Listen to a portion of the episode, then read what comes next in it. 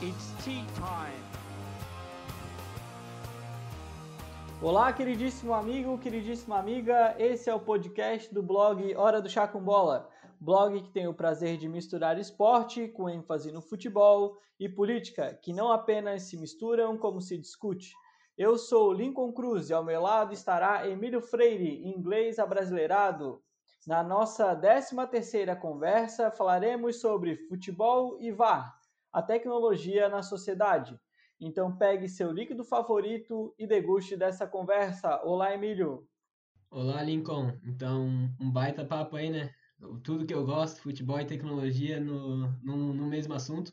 E para começar, né, só para os nossos ouvintes que não são tão acostumados, habitados com o futebol aí, futebol espetáculo, o que, que é esse tal do VAR? O VAR, né, ele vem do termo de inglês de Virtual Assistant Referee, que é o termo de árbitro assistente de vídeo, e basicamente é aquela telinha que fica ao lado do campo, que dá aquele drama quando sai um gol, um lance polêmico, e o árbitro vai lá conferir, e tem outros árbitros numa sala isolada do campo que vão conferir aquele lance e consultar com o árbitro de campo.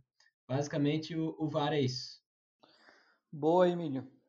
Bom, e para a gente iniciar, então, primeiramente, os parabéns aí para o nosso parceiro de podcast pelo título do Arsenal.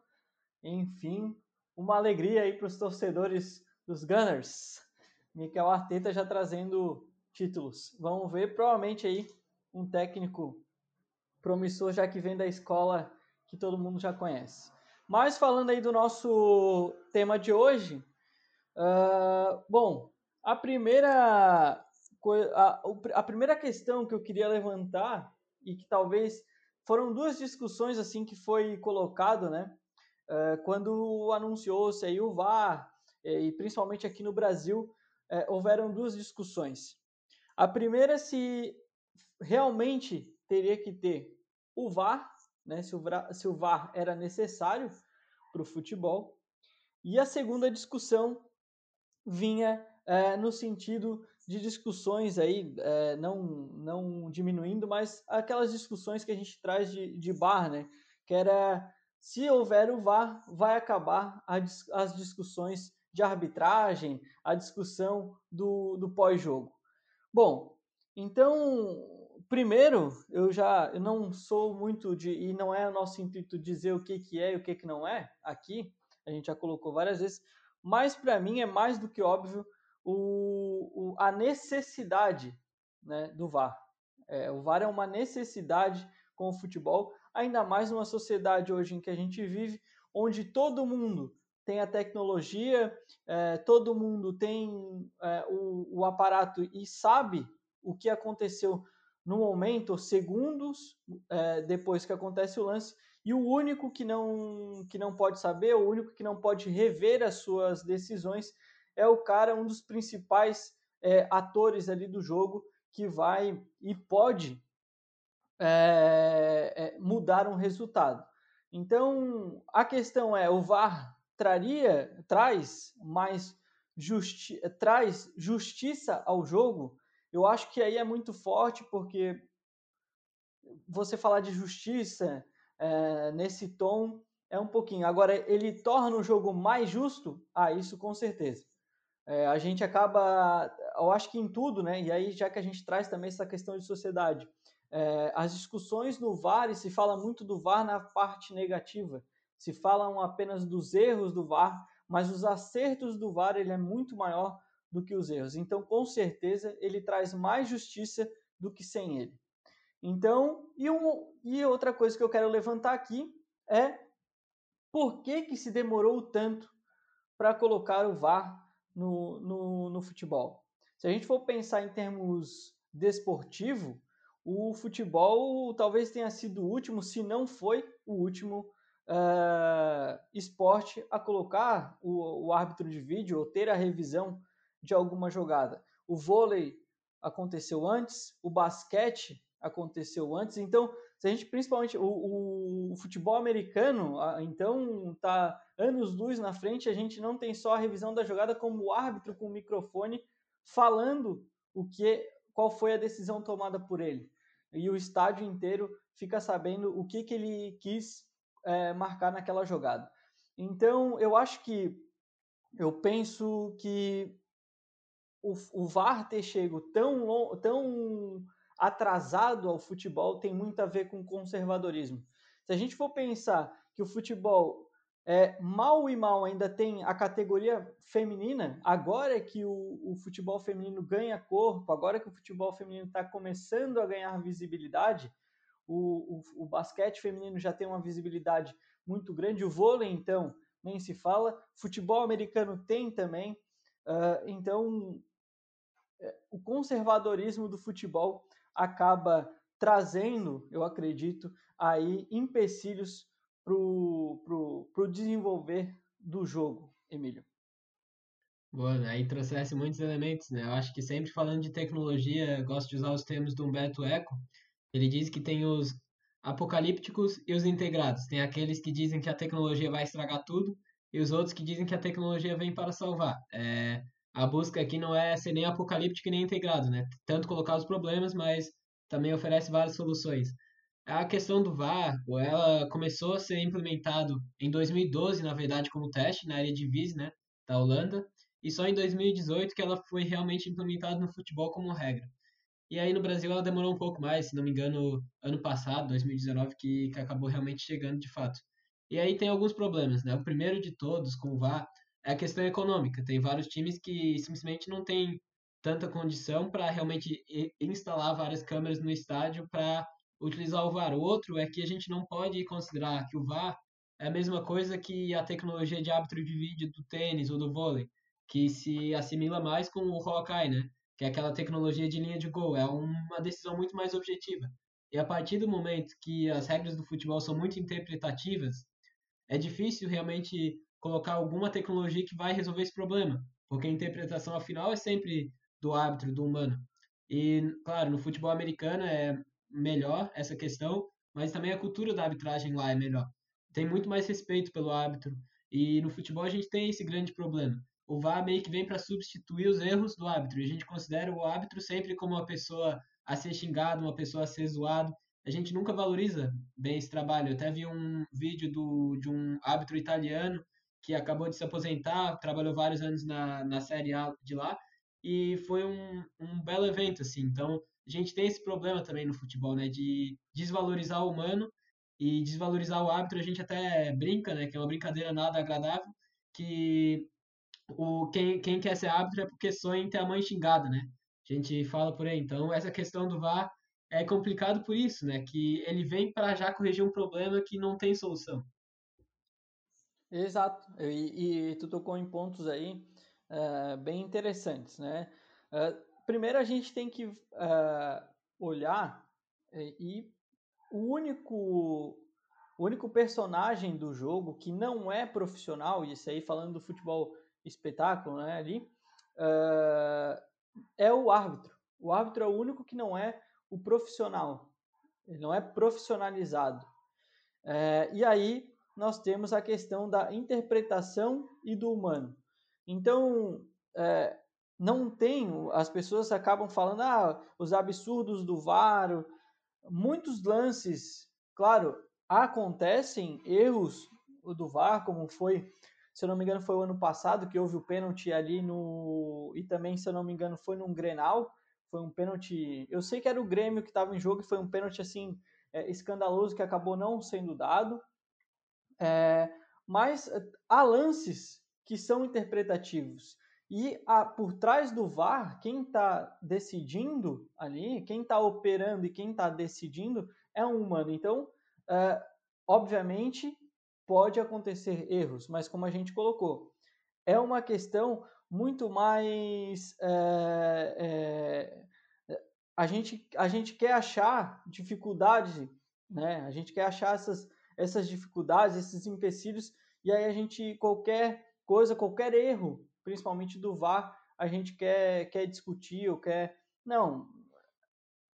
É passível de, de, de, de erros, porque é humano e há interpretações, como foi o lance recente aí do Fagner, né, que é, das expulsões do Corinthians e Bragantino e Corinthians e, Mir e Mirassol, então é, houve interpretação ali, então já se tanto é que isso é um, é um, é um outro ponto para se falar que a, depois da escolha do árbitro para o clássico de hoje à noite, do derby, do derby paulista, só se falou do árbitro, não se falou do jogo. Então, esse é um, um outro ponto que a gente pode tocar e que empurra para baixo, sim. Eu, não que não deva ser comentado, mas só falar dessa questão, se você ligar em todos os programas que falam de futebol, falam do árbitro do jogo de hoje e não do jogo em si, o que, que pode, o que, que não está sendo produzido pelas duas equipes. Então, eu acho que a gente começa a encontrar é, problemas aí. E aí, Emílio, falando da tecnologia, né, as concorrências aí que a gente tem é, é, no futebol, né, trazendo a tecnologia, será que o streaming é uma, é uma situação, é, ela vem para substituir ou ela vem para complementar o que já tem aí? Olha, uma boa pergunta. Primeiro, né, nessa questão da complexidade, eh, tu sabe também que a gente sempre conversa, não acompanha muito a grande imprensa, a televisão, e realmente tem esse problema, né? Eu acho que a gente precisa de mais garrinchas na sociedade, no sentido que o garrincha, ao ser perguntado para dar um passe, ele sempre dava um passe com efeito. E ao perguntar para ele, ah, dá um passe sem efeito, ele falava, não consigo. Ele simplesmente não conseguia dar um passe sem efeito. E o Silvio Almeida usa essa fala num podcast para dizer ele não consegue tratar da sociedade sem complexidade, né? Não para dificultar as coisas, mas simplesmente que tem que ser tratado em sua complexidade. Então, ao falar de VAR, não tem como não falar de tecnologia, não tem como não falar de arbitragem, da precarização, da não profissionalização dos árbitros, né? E caminhamos por aí, né? Eu acho que o streaming é uma algo que interessante que está surgindo, né? Se for para reproduzir o jogo, realmente vai é, ganhar espaço e deixar outras mídias mais tradicionais para trás. E aí também é questionável se isso é bom, né? Também porque, por exemplo, a TV Flamengo, que é acredito que é por streaming, vai acabar sendo muito enviesado para o lado do Flamengo. Então tem toda essa questão, né? Até que ponto que o streaming é bom. E até tem um, uma tese, acho que é de tese de conclusão de curso do Peter Wagner, que é, hoje é professor na Leeds University na Inglaterra, que ele diz que o futebol tinha que ser um, um, uma coisa pública, um bem comum, assim, que todos os jogos da seleção que acontecem na Inglaterra, elas são obrigatoriamente divulgados pelos canais abertos de televisão. No Brasil não acontece a mesma coisa, né? Então, até que ponto que talvez esse streaming vem justamente nessa ideia de democratizar o futebol para todos verem. Por exemplo, hoje, se não tiver um canal fechado, tu não co consegue acompanhar o jogo de certos times, a não ser pelo rádio ou por outros meios, né? Então, talvez o streaming venha justamente nessa lógica de democratizar de certa forma, claro, com todos os problemas a acesso, a acesso à tecnologia, mas de democratizar o futebol a todos, né? É, tudo tem a, a questão uh, de, de o viés aí positivo e negativo, né? Em todos os sentidos. Eu acredito muito e, e, e eu estava até escutando recentemente um, um podcast é, falando sobre justamente essa questão da se vai complementar, se o streaming complementa ou não, uh, e da digitalização aí no futebol. E aí é, se falou muito de, de que o streaming ele é uma questão complementar, né? No, no, por exemplo, é uma, o streaming ele complementa a TV a cabo, ele não vai eliminar, embora isso que tu tocou é, é muito interessante, que é a questão da democracia que o streaming acaba trazendo, uh, mas uh, aí a gente coloca outros, outras situações, que é, por exemplo, você é o conforto de assistir. Então, por exemplo, foi nesse nesse podcast citaram um estudo onde ah, as pessoas que assistiam o jogo no celular e as pessoas que assistiam o jogo na tela grande, a média de, de, de, do, de minutos assistidos das partidas na TV era de 49 minutos, enquanto no celular era de 3 minutos. Então, algumas dificuldades que ainda foram encontradas, por exemplo, a tela pequena, é, o, a função do celular, que em vez de ser multiplataforma, acaba se tornando uma monoplataforma, porque você está vendo o jogo não consegue utilizar mais nada, a não ser que tu saia do jogo. É, aí o, não, o valor não pago, mas as pessoas que não têm a internet, não possuem a internet, elas têm aquele os dados, né, que a gente fala, os dados da internet, quando acaba aquilo ali, a pessoa tem que repor se quiser continuar tendo internet no celular. Então, será que realmente é um é, um, é algo não pago, né? É, então, trouxe ali algumas, algumas coisas, até a necessidade da sociedade de, de replicar a arquibancada assistindo o jogo em bar. Então, tipo, esse é um outro, um outro empecilho, não ainda do streaming, mas, por exemplo, das telas de streaming, né? Mas é, um, um contraponto a isso é realmente uma democratização. Agora, ainda é, pode ser que a gente tenha substituição, né? Eu, eu acredito até que vai ser uma complementação. É, eu, por exemplo, quando vejo alguma coisa que só tá, por exemplo, jogos da Champions, que muitas vezes só tem no Facebook, eu tento é, passar do meu notebook para a TV, para poder ver numa tela maior, de uma maneira melhor, enxergar o jogo. Então, eu acredito muito na complementação, assim como, por exemplo, o rádio. O rádio até hoje ele existe, e foi complementado com os podcasts, né, com, com, ou com os tocadores né, que tem aí. Uh, então, é isso. Eu acho que, que, que o VAR, como uma tecnologia, ela vai se ela vai evoluindo com a sociedade em que, em que ela ela está no meio, né, Emílio? Com certeza, tem vários pontos aí interessantes, né? Primeiro, esse ponto de complementar, né? Não necessariamente o VAR, o VAR não, a gente já está no assunto aí do streaming, ele vai acabar isolando e acabando com a televisão, né? Tem uma, tem uma teoria do Jenkins, que é da área de estudos de mídia, que chama cultura da transvergência. E esse estudo, ele entra um pouco nessa lógica de que hoje, se eu acompanho um jogo pela televisão, eu também posso estar olhando o jogo no Twitter em outras, outras mídias para conseguir acompanhar de várias formas. Não é que um substitui o outro. Essa própria questão né, de quem já foi ao estádio de ver um, uma pessoa mais velha acompanhando o jogo no estádio com um rádio do lado, assim. A gente vê essa questão, né? Porque já está acostumado a ver o jogo narrado pelo, pela rádio, mas mesmo no estádio acompanha isso, e isso só aumenta, né? A experiência e não necessariamente é, cancela um ou outro, né? Essa cultura de transvergência é, é interessante essa teoria.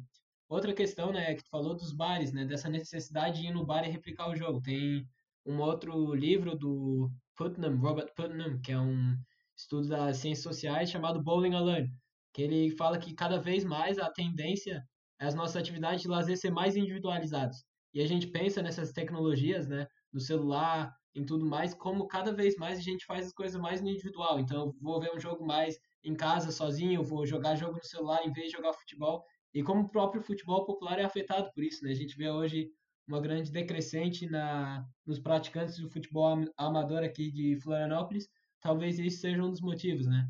É, não tem nada para comprovar isso, mas a gente vê realmente essa diminuição assim no lazer e no futebol popular, assim, de certa forma.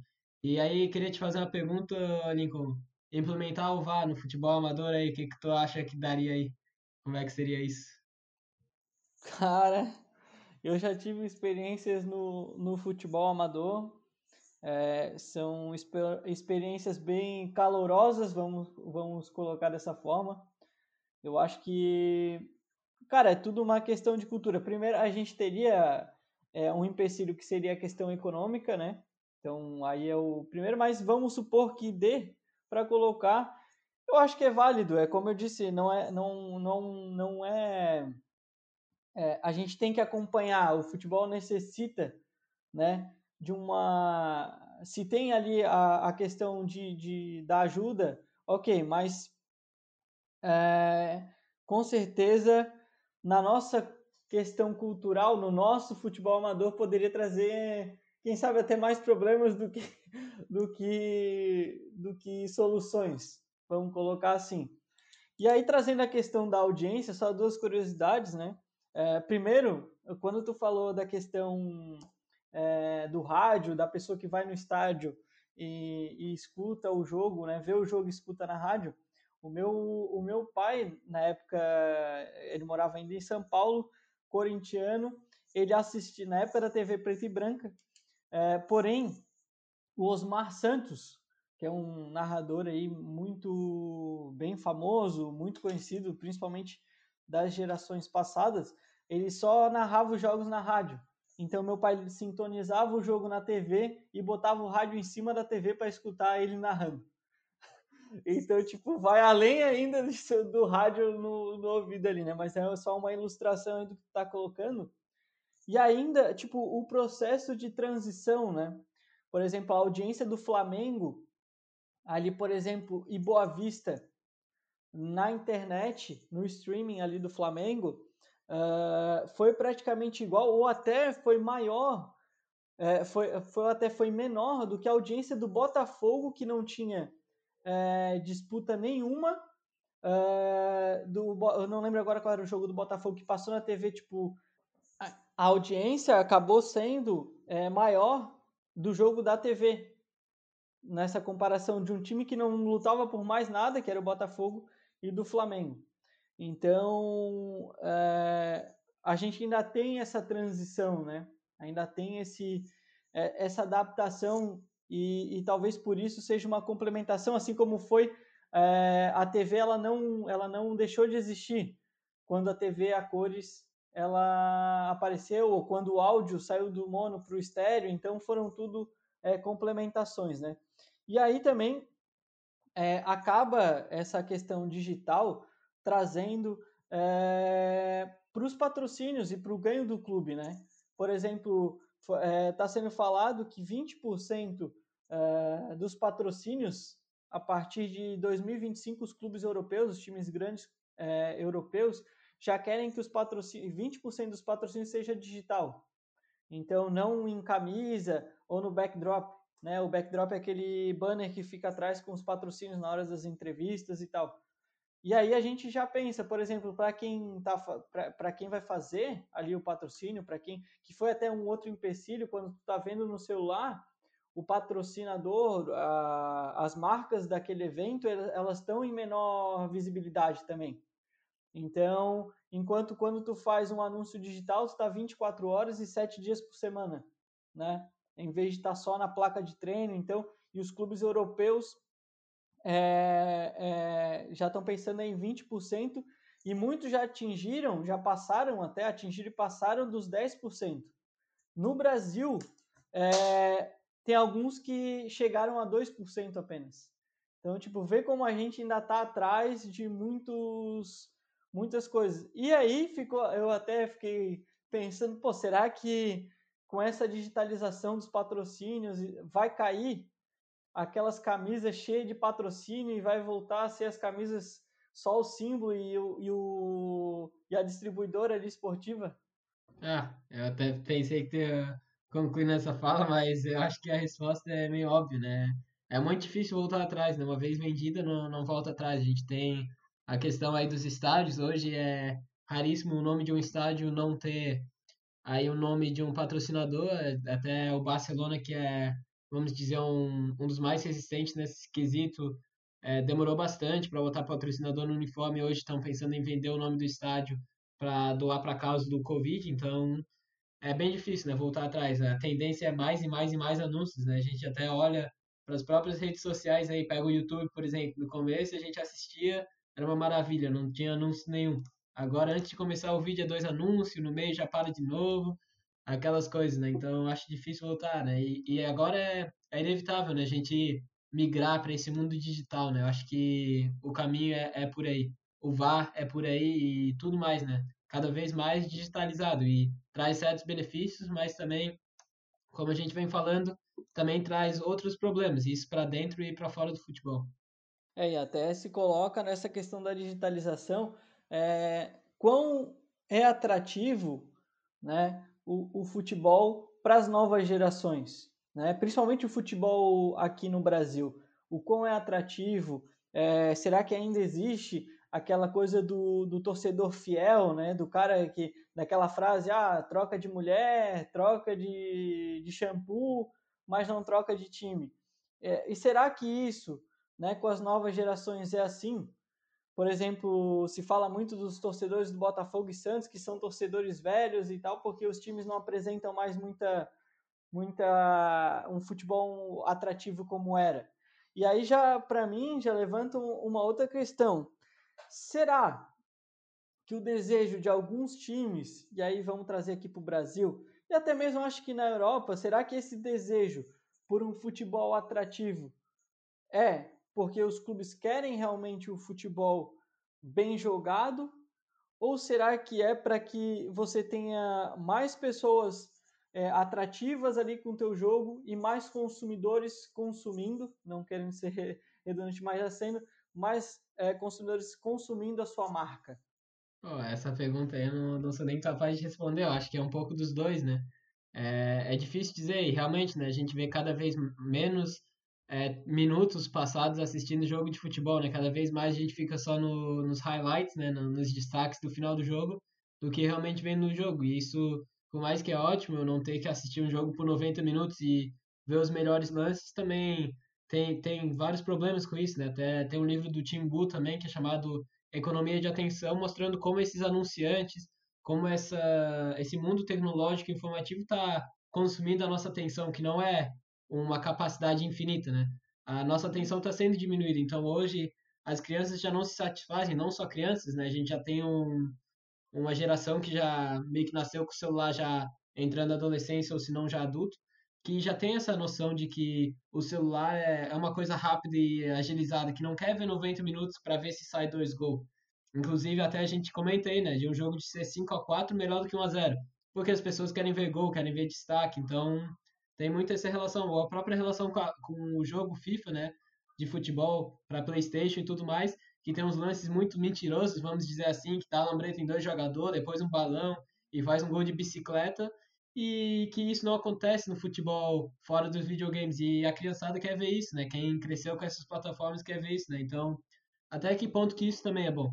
Essa relação com a nossa atenção de ser sempre consumido e sempre instantâneo, né? Também tem, tem uma preocupação aí.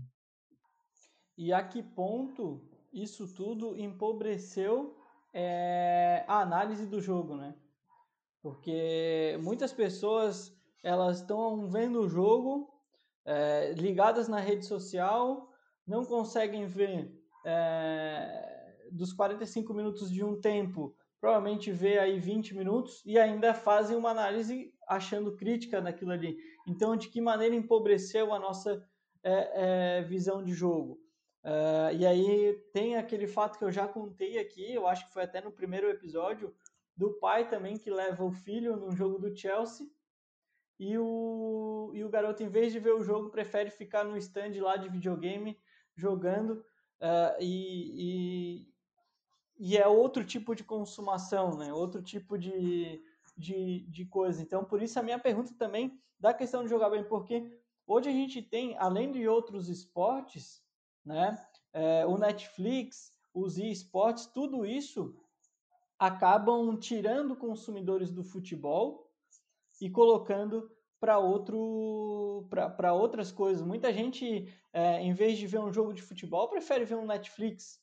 E aí entra um, um, outro dado que é naquilo ali do conservadorismo que eu, que eu acabei falando. Hoje, mais da metade da população brasileira ela é feminina. E você faz o quê? Quem está no futebol, que faz o que com, com, com, com esse público feminino? Tenta excluir. Você vê poucas meninas comentando, vê poucas, é, pouca publicidade, ou pouco, pouca importância ao futebol feminino. Então, principalmente para quem, para quem, aí a gente já falando do futebol negócio, é, essas coisas é, deveriam ser, ser pensadas, pelo menos. Com certeza, ali a questão né, do, de preferir ficar no stand do videogame é muito simbólico e significante, de certa forma, até um outro podcast que a gente estava comentando esses dias, o Futurismo, né? Eles têm um episódio que é o, se não me engano, o gerente do EA Sports, que ele foi trabalhar para o Liverpool na, no setor de marketing dele, né? Então, como essa relação dos videogames o futebol já está embutido. Acho que até é, me atropelando, assim, a gente pode fazer outro dia sobre o futuro do futebol, né? Será que o futebol vai ter mais intervalos para as pessoas prestarem mais atenção? Vão ser, sei lá, seis tempos de 15 minutos em vez de fazer dois tempos de 45? Não, não sabemos, né? A gente vê vários esportes se moldando de outras formas, até a própria regra de tocar a bola já poder sair tocando dentro da área, de fazer um futebol mais construído, mais atrativo desde o futebol, desde a construção. Isso, de certa forma, é uma regra que é imposta pela sociedade, por essa evolução tecnológica, digamos assim, também. Perfeito, Emílio. Eu acho que é isso aí mesmo. E o exemplo ali que tu deu é, do jogo de videogame, realmente, aquilo ali que acontece não é para quem não é para quem vive o futebol o jogo, né? Eu sou muito mais fã do concorrente do que do que dessa marca, mas enfim, não é essa nossa discussão ali, mas é um bom ponto. É um bom ponto que tu colocou também é, da questão do, do, de tornar o futebol mais atrativo mudando as regras do jogo, né? É, e eu, eu acredito também bastante é, nesse ponto. Acho que a gente pode iniciar nossas recomendações, Emílio. Show, podemos ir lá então. Então, primeiro, né, eu já dei algumas dicas aí no, no meio do podcast, foi várias referências hoje, mas queria dizer de um documento que foi publicado em 2015 por um filósofo chamado Luciano Floridi, que não tem nada a ver com futebol, mas ao mesmo tempo tem tudo a ver, que é o Manifesto on Life, que fala um pouco dessa transformação de uma sociedade hiperconectada, e o outro é um livro produzido pelo Labo Media, que é o laboratório de esporte que eu participo da UFSC, que faz, fala sobre a cobertura midiática dos Jogos do Rio de 2016. É esses dois aí. Boa. Bom, as minhas recomendações, por mais que o Emílio tenha citado, a gente, a gente tem uma conversa sempre prévia e pós ao podcast, mas a gente nunca entra no assunto do podcast para não queimar cartucho também. Mas sem a gente combinar, a minha recomendação vai para essa questão do podcast do Fututurismo, que é do último episódio que eles fizeram, que era até um dos alguns dados que eu utilizei aqui para fazer esse podcast, é, foi falado é, nesse, nesse podcast, nesse episódio, que é o episódio 16, e o nome do episódio é A Estratégia, a Estratégia Digital no Futebol, que é com o José. Puta, agora me fugiu o sobrenome dele, mas é um cara, um, é, ele é bem, bem forte aí, é, tem os seus. O, uma grande importância nessa questão do marketing digital e do futebol e, do futebol digital também. Isso aí, ó. Só queria, para fechar aí, dizer né, que o nosso podcast é quase igual a partida de futebol. Tem o pré, tem o pós, tem a resenha e tem o troca de passes aqui no meio, né? É isso aí. é verdade, Emílio. O... Bom, então ficamos por aqui e até na até sexta-feira que vem. Um grande abraço.